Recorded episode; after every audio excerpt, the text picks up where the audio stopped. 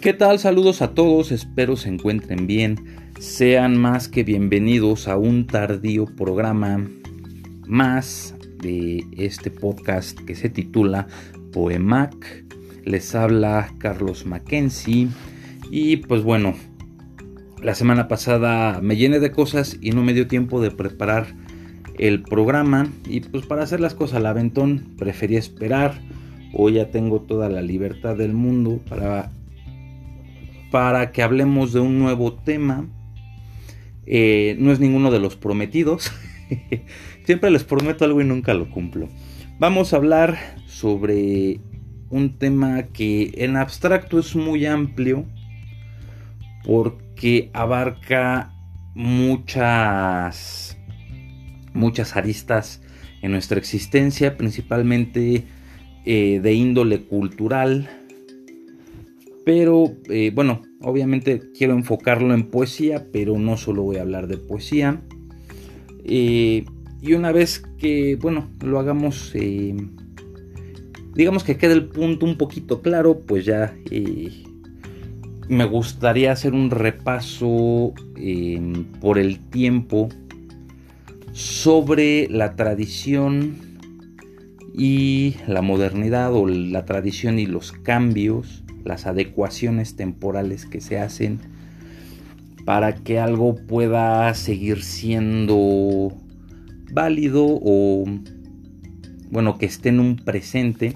Es decir ya desde una perspectiva donde lo social lo cultural incluso lo político eh, moldean la cultura en la que vivimos eh, más en concreto la poesía.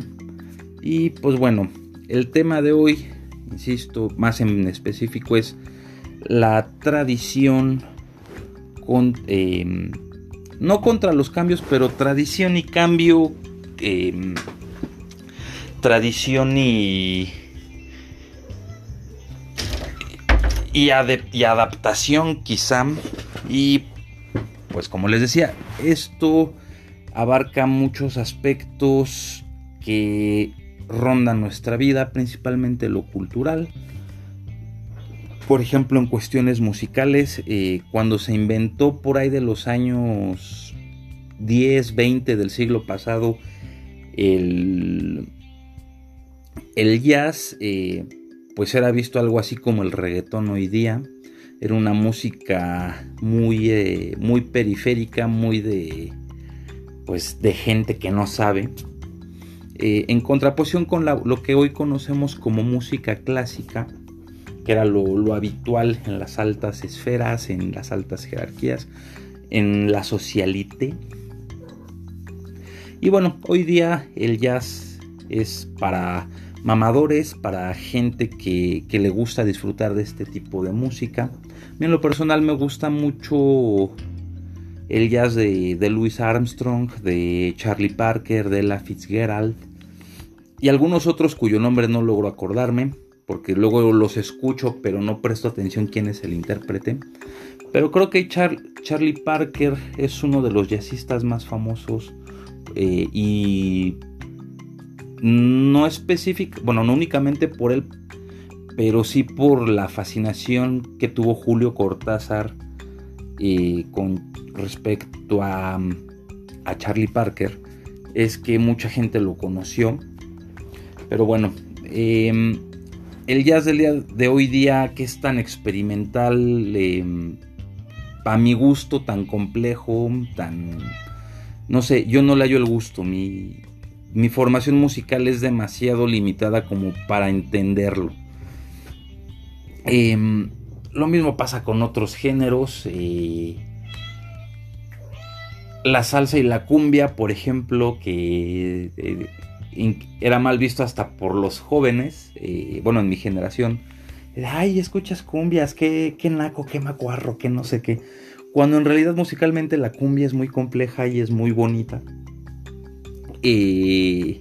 o la salsa también es, es, muy compleja musicalmente hablando, es muy, muy bonito prestarle atención a los instrumentos, a cómo está sonando pero bueno, eh, hoy día creo que tiene mayor aceptación esos géneros Sobre todo con esto que del Latin Jazz, que decía un, conocido mío, es, es la cumbia para, para, los ricachones. No sé si sea cierto.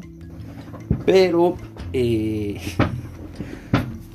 pero, pues bueno, creo que a, diferencia de mis tiempos, eh, por ahí de los noventas, creo que es más aceptada. En fin, eh, pasa en la música, pasa en el arte también, que de hecho para mi gusto la pintura murió cuando comenzaron las vanguardias. Eh, creo que es lo único rescatable del surrealismo y solo un tres pintores que son los que me gustan, que son, o bueno, que hicieron algo realmente importante, o realmente, pues casi de buen gusto, digamos, que son Remedios Varo, Leonora Carrington y René Magritte. Eh, para mi gusto, ellos son los que sobresalen en pintura en el surrealismo. Después todo se fue al carajo eh, habrá quien sí le guste la pintura abstracta, le encuentre algo de, bonito o de, expresivo, no lo sé. Em, en contraposición a estas, digamos que novedades eh, en cuanto a pintura, tenemos incluso a Goya, que es del siglo XIX, si no mal recuerdo. Eh, más atrás tenemos a Velázquez, tenemos al Bosco, tenemos a mm, Juan de Valdés Leal que si tienen oportunidad busquen en, en el Museo del Prado, en, el, en, la página del Museo del Prado, eh, pinturas del Greco, de Valdés Leal, de Van Dyck, es creo que holandés, era, perdón, holandés, no recuerdo bien, son pintores bastante buenos. Bueno, a mí me gusta mucho el tenebrismo, que es ya más, más barroco. Em, hay muchos pintores buenos de la antigüedad, eh, que a mí se me hace bastante respetable y mucho mejor que cualquier pintura actual. Em, tampoco voy a negar que hay pintores buenos hoy día. Eh, nos, se darán cuenta que yo estoy muy desactualizado en el arte con, las cosas que les platico. Y bueno, esto nos lleva a la poesía. Ya vamos a hablar de poesía más, más en concreto. Em, desde la llegada de las vanguardias me voy a adelantar un, poquito porque sí me gustaría dedicarle varios capítulos a las vanguardias, pero no lo quiero hacer solo. Estoy esperando al especialista en el tema para que me ayude a, grabar y probablemente sean podcasts muy largos. Pero bueno, con la llegada de las vanguardias eh, se rompe todo vínculo con la tradición, principalmente en lo estructural, se, está se empieza a dejar de lado o se deja ya de lado elementos importantes o que prevalecieron eh, por siglos y siglos en la poesía, que son la rima y la métrica, em, las estructuras estróficas, por decirlo de alguna manera, el verso medido. Eh, se empezaron a utilizar otro tipo de se empezó a utilizar, perdón, otro tipo de lenguaje eh, que en ese momento parecía no poético, cosas más cotidianas, incluso palabras que vienen de otro idioma, como, eh, bueno, en el caso de habla hispana, palabras en, inglés, en francés, un poquito más exótico, de, eh, heredado del modernismo todavía. Pero eh, esa es creo que la principal ruptura que hasta hoy día eh, funciona. Y si algún poeta hace poesía, valga la redundancia, con un verso medido, con una rima específica, etc. Vaya con metros tradicionales, que haga un soneto, que haga un romance. Eh, no siempre, pero generalmente se le ve mal porque ay, qué arcaico y que no sé qué. Bueno, a mí sí me llegó a pasar en un par de ocasiones eh, escuchar a mucha gente decir que eh, este u otro poeta eran arcaicos por usar formas métricas. Em, la temática evidentemente también cambió, ya no es algo, ya se pasó de la solemnidad de, de temas altos y abstractos como la muerte, el amor, el destino, la soledad, este, incluso cuestiones metafísicas y teológicas, por cosas un poquito más banales, más incluso sin un mensaje concreto, eh, cosa que también ya había hecho en algún momento este mm, Góngora con las soledades. No es que las soledades no tengan tema, es que es complicado entenderlo. Pero bueno, no nos vamos a ir tan atrás para ejemplificar. De hecho, vamos, voy a utilizar a un poeta que mm, es curioso porque es un poeta de vanguardia y en, la España que le tocó, en la España de 1920, esto fue considerado como una vanguardia y es regresar a las tradiciones.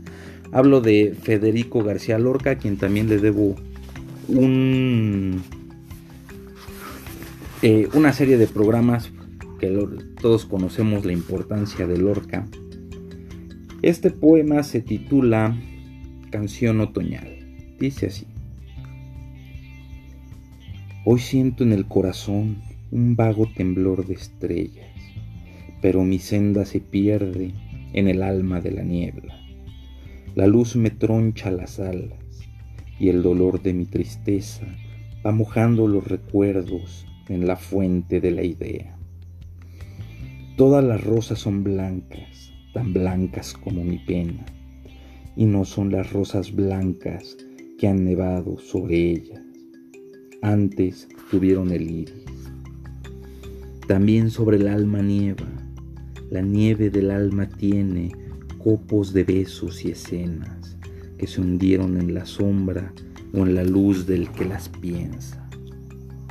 La nieve cae de las rosas, pero la del alma se queda, y las garras de los años hace un sudario con ella. ¿Se deshelará la nieve cuando la muerte nos lleva? o después habrá otra nieve y otras rosas más perfectas? ¿Será la paz con nosotros como Cristo nos enseña? ¿O nunca será posible la solución del problema? Y si el amor nos engaña, ¿quién la vida nos alienta si el crepúsculo nos hunde en la, en la verdadera ciencia del bien que quizá no exista y del mal que late cerca? si la esperanza se apaga y la Babel se comienza, ¿qué antorcha iluminará los caminos en la tierra? Si el azul es un ensueño, ¿qué será de la inocencia? ¿Qué será del corazón si el amor no tiene flechas? Y si la muerte es muerte, ¿qué será de los poetas y de las cosas dormidas que ya nadie recuerda? Oh sol de las esperanzas, agua clara, luna nueva, corazones de los niños, almas rudas de las piedras, hoy siento en el corazón un vago temblor de estrellas y todas las rosas, rosas son tan blancas como mi pena. Vámonos directo al segundo poemita de Lorca. Este se titula Balada triste. Mi corazón es una mariposa, niños buenos del prado, que presa por la araña gris del tiempo, tiene el polen fatal del desengaño. De niño yo canté como vosotros, niños buenos del prado. Solté mi gavilán con las temibles cuatro uñas de gato. Pasé por el jardín de Cartagena, la verbena invocando y perdí la sortija de mi dicha al pasar el arroyo imaginario. Fui también caballero una tarde fresquita de mayo. Ella era entonces para mí el enigma, estrella azul sobre mi pecho intacto. Cabalgué lentamente hacia los cielos. Era un domingo de pipirigallo y vi que en vez de rosas y claveles ella tronchaba lirios con sus manos. Yo siempre fui tranquilo, niños buenos del prado. El ella del romance me sumía en ensoñares claros. ¿Quién será la que coge los claveles y las rosas de mayo? ¿Y por qué la verán solo los niños a lomos de Pegaso? Será esa misma la que en los rondones con tristeza llamamos, estrella, suplicándole que salga a danzar por el campo. En abril de mi infancia yo cantaba, niños buenos del prado, la ella impenetrable del romance, donde sale Pegaso. Yo decía en las noches la tristeza de mi amor ignorado y la luna lunera, qué sonrisa ponía entre sus labios. ¿Quién será la que corta los claveles y las rosas de mayo y de aquella chiquita tan bonita que su madre ha casado? ¿En qué oculto rincón de cementerio dormirá su fracaso? Yo solo con mi amor desconocido, sin corazón, sin llantos, hacia el techo imposible de los cielos, con un gran sol por báculo. Qué tristeza tan seria me da la sombra, niños buenos del prado. Cómo recuerda dulce el corazón los días ya lejanos. ¿Quién será la que corta los claveles y las rosas de mayo? Hasta aquí el poemita Balada Triste. Les decía, es curioso que cuando apenas están surgiendo como tal las, las vanguardias, eh, donde apenas está poniendo en boga, de inmediato la tradición, estoy hablando de la generación del 27 en España, eh, reivindica lo tradicional y lo hace vanguardista. Esto es algo que Lorca hizo bastante bien, principalmente en su romancero gitano, pero muchos de sus poemas tienen ese tinte tradicional, y me refiero a la literatura tradicional oral, a la del medioevo, a la que hubo un poquito en los siglos de oro, no, no, no solo a Góngora o a Lope de Vega o a Quevedo, sino ese aire mm, de, pues digamos, de pueblo, de, villa, si quieren. Lo mismo hizo Miguel Hernández. Eh, sus primeros poemarios muy, muy gongorinos, muy, muy enrevesados y poco a poco se va acercando a la sencillez del romance, a la sencillez de, de un lenguaje un poquito más, menos eh, complejo, menos garigoleado, y pues no sé si, bueno, Miguel Hernández creo yo no se le considera vanguardia como tal, pero pues siguió mucho los pasos de la, de la anterior generación del 27. Y vamos a contraponer, bueno, antes de, hacer con, eh, contrapuntos, un poeta del que ya hemos leído un poquito, que ya le dedicamos eh, varios... Em, lo voy a dejar al último, de hecho. Eh, este poeta lo dejo al último porque es un caso muy bonito. Para ilustrar un poquito, les voy a leer poemas de dos poemas de Salvador Gallardo, un poeta mexicano que perteneció al movimiento estridentista, eh, que es bueno, retomaron un poquito algunas cosillas del futurismo, como el cantarle a la modernidad, a los avances técnicos y tecnológicos, eh, hacer de la máquina, de la industria, de los avances eh, como la luz eléctrica, el, eh, el, ferrocarril, el aeroplano, etcétera, sus musas. Este poema se titula Film. El tren orinecido de polvo y de fastidio se envaina en la angostura cordial de los andenes.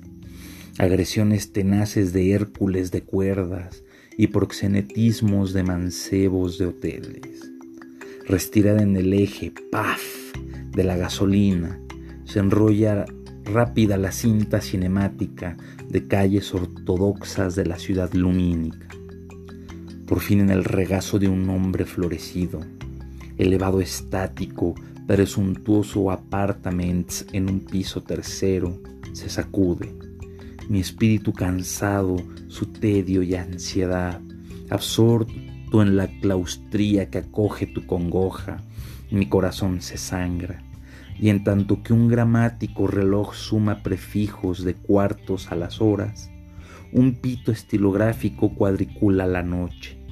El insomnio ha regado en mi lecho alfileres, el sol irreverente estornuda en mis ojos y un espejo ironiza un furtivo ademán.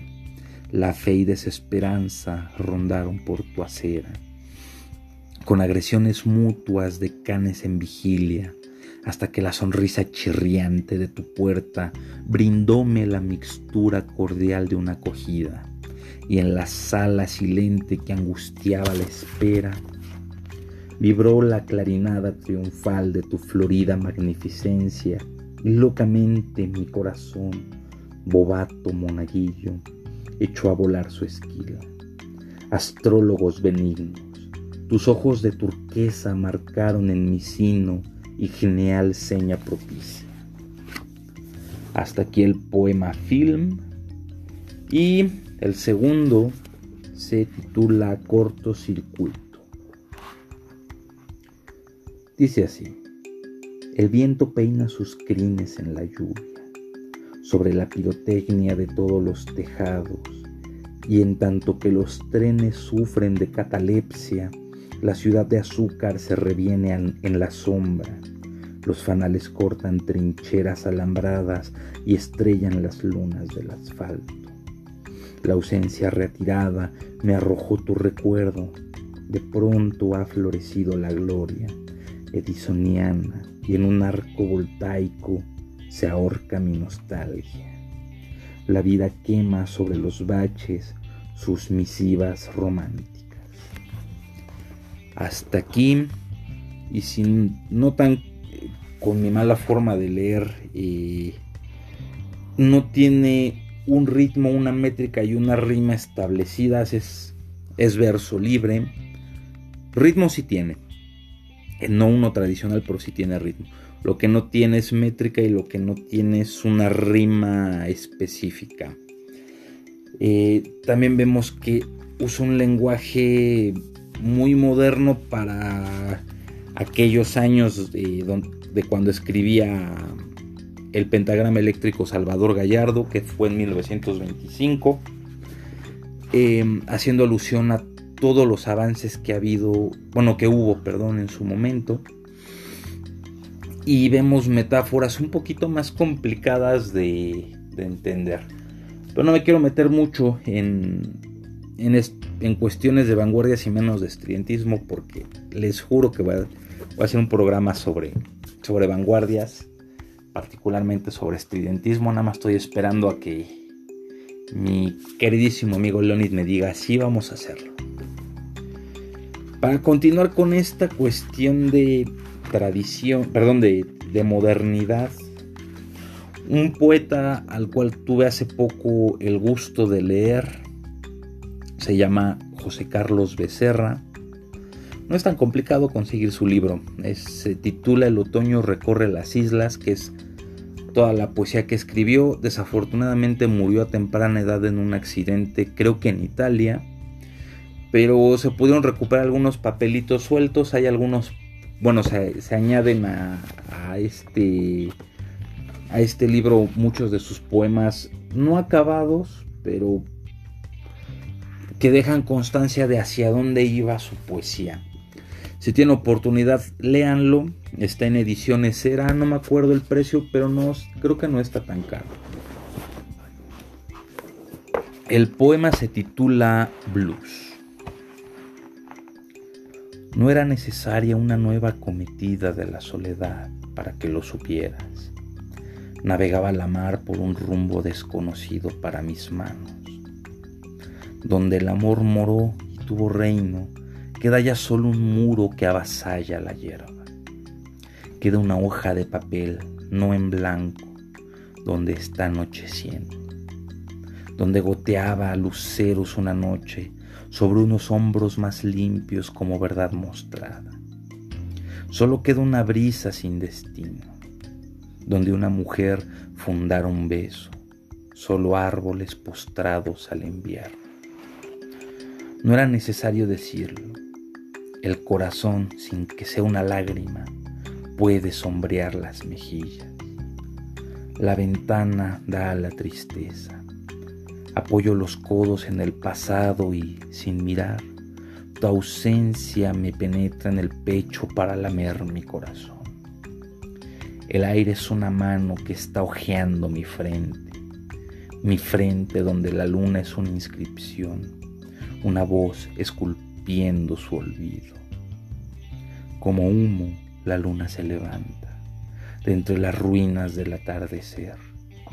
Es muy temprano en ese azul sin rostro. No era necesario enturbiar la soledad con el polvo de un beso disuelto. No era necesario memorizar la noche en una lágrima. Labios sobrecogidos de olvido, pulsaciones de un oleaje de mar ya retirándose, ruidos de nubes que el otoño piensa hay lápices en forma de tiempo, vasos de agua, donde el anochecer flota en silencio. Hay la rama de un árbol como un brazo esculpido por algún abandono. Hay miradas y cartas donde la noche puso en marcha al vacío, a las frentes que extinguen su remoto color sobre letras que enlazan y señales de viaje. Aquí está la tarde. Puede enrollarse en ella quien esté enamorado. Aquí está la tarde para designar una ausencia. Suena en mi pecho el mundo como un árbol ganado por el viento. No era necesaria la tarde, tampoco este cigarro cuyo humo puede ser otra mano evaporándose. Invernará la noche en mi pecho, no era necesario saberlo no tiene importancia. Espero una carta todavía no escrita donde el olvido me nombre su heredero. No es perdón, hasta aquí el poema no es tan radical como puede ser la poesía de vanguardia, pero para las fechas en las que escribió José Carlos Becerra ya es un heredero de muchas cosas que sobrevivieron de las vanguardias entre ellas llenar de muchas imágenes eh, sus poemas. Eh, las metáforas se vuelven más una imagen sensorial que, que, una, que un, punto, un punto que conecta dos cosas descritas, por decirlo de alguna manera el explicar que es una metáfora es un poquito más complicado que eso, pero para ponerlo en algunas palabras un poquito más simples. Los últimos papeles que, que tenía Becerra, de los que escribió, que se incluyen en este libro, ya se haya un, un poeta un poco más rebelde, queriendo regresar a las vanguardias con algunas temáticas sociales, con formas más propias de no únicamente del estridentismo, pero sí podemos ver algo de ellos, algo de del creacionismo de, de Guidobro, quizá un poquito de lo que Vallejo hizo como poeta de vanguardia, y esto me lleva a que el último poeta era específico, bueno, eh, realmente César Vallejo, que es al que estaba refiriendo.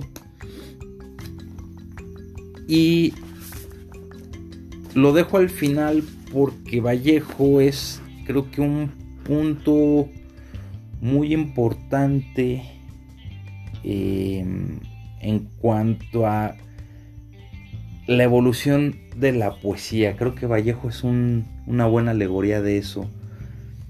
Es cierto que los poetas conforme pasa el tiempo van cambiando el estilo de su poesía, van haciendo otras cosas, van hablando de otros temas, van cambiando su estilo. Eh, no obstante, sí queda algo en ellos eh, que hace que se identifique que un poema es de él. Por ejemplo, si leen toda la poesía de Borges, eh, si hay algo siempre en su poesía que te hace saber que ese poema es de Borges. O sea, hay, un, un, hilo conductor, digamos. No es que se queden estáticos, es que hay algo, un sello distintivo, por decirlo de alguna manera. Y Vallejo no es que no lo tenga, más bien porque de que lo tiene, lo tiene. Y ya había hablado de él en capítulos anteriores. La cuestión con Vallejo es que su estilo va desde el modernismo, que son los heraldos negros, hasta Trilce, que ya es una ruptura total con, con los heraldos negros y con el modernismo bastante visible y de hecho después de Trilce su poesía cambia radicalmente nuevamente y a mi, a mi forma de ver eh, conserva algo de Trilce pero ya no es algo tan hermético tan difícil de comprender y eh, se va más a lo social. Pero bueno esos temas ya los había platicado como ejemplo vamos a leer el poeta a su amada, que es de, los heraldos negros. Dice así, Amada, en esta noche tú te has crucificado sobre los dos maderos curvados de mi beso. Amada, y tú me has dicho que Jesús ha llorado y que hay un Viernes Santo más dulce que ese beso. Amada, en esta noche que tanto te he mirado, la muerte ha estado alegre y ha cantado en su hueso. En esta noche de septiembre se ha oficiado mi segunda caída y el más humano beso. Amada, moriremos los dos juntos, muy juntos. Se irá secando a pausas nuestra excelsa amargura y habrán tocado a sombra nuestros labios difuntos. Y ya no habrá reproches en tus verdes ojitos, ni volveré a ofenderte. Y en una sepultura los dos nos dormiremos como dos hermanitos. El poeta su amada, un soneto que en lo particular me gusta mucho. No es el mejor poema de de los heraldos negros, pero me gusta bastantito. Y a modo de contrapunto, el poema número 6 de Trilce. El traje que vestí mañana no lo ha lavado mi lavandera, lo lavaba en sus venas otilinas, en el chorro de su corazón, y hoy no he de preguntarme si yo dejaba el traje turbio de injusticia. Ahora que no hay quien vaya a las aguas, en mis falsillas encañona el lienzo para emplumar y todas las cosas del velador de tanto que será de mí. Todas no están mías a mi lado, quedaron de su propiedad, fratesadas, selladas con su trigueña bondad y si supiera si ha de volver, y si supiera que mañana entrará a entregarme las ropas lavadas, ni aquella lavandera del alma, que mañana entrará satisfecha, capulí de obrería, dichosa de probar que sí sabe, que sí puede, cómo no va a poder, azular y planchar todos los caos. Aquí el poema 6 de Trilce, autoría de César Vallejo. Y creo que dos de los escritores que pueden ilustrar más el punto de ruptura más consistente de las vanguardias es Vicente Huidobro con el séptimo canto de, de Altazor y Oliverio Girondo con principalmente la más médula. Sí, creo que la más médula es uno de los más transgresores. Em, para el siguiente episodio yo creo que se me va a traer a Girondo. Está entretenido leerlo. Es pura es gitanjáfora pura. Y bueno, eh, me pasé un poquito de la media hora, pero valió, para mí valió bastante la pena. Espero para ustedes también. Les agradezco muchísimo se hayan quedado hasta el final. Eh, ya escucharon a mi gatita Dórica mandarle saludos. Eh, todo, bueno, durante toda la grabación. Y pues bueno, espero este jueves ya eh, reanudar bien, bien mi... La, la, grabación como siempre, para que ustedes la tengan poquito antes o poquito después de medianoche o el viernes tempranito. Y pues bueno, tengan bonito inicio de semana, eh, disfruten sus vacaciones. Eh, ahora sí pueden beber mucho, eh, por lo menos no tienen que ir a trabajar. también pueden comer más. Este, si les agarra el mal del puerco, pues no están trabajando. Y bueno, pásenla bonito, reciban muchos saludos de mi parte y de Doris, ya que, ya que anduvo toda la, la transmisión maullando. Cuídense, el próximo jueves me escuchan. Hasta la próxima.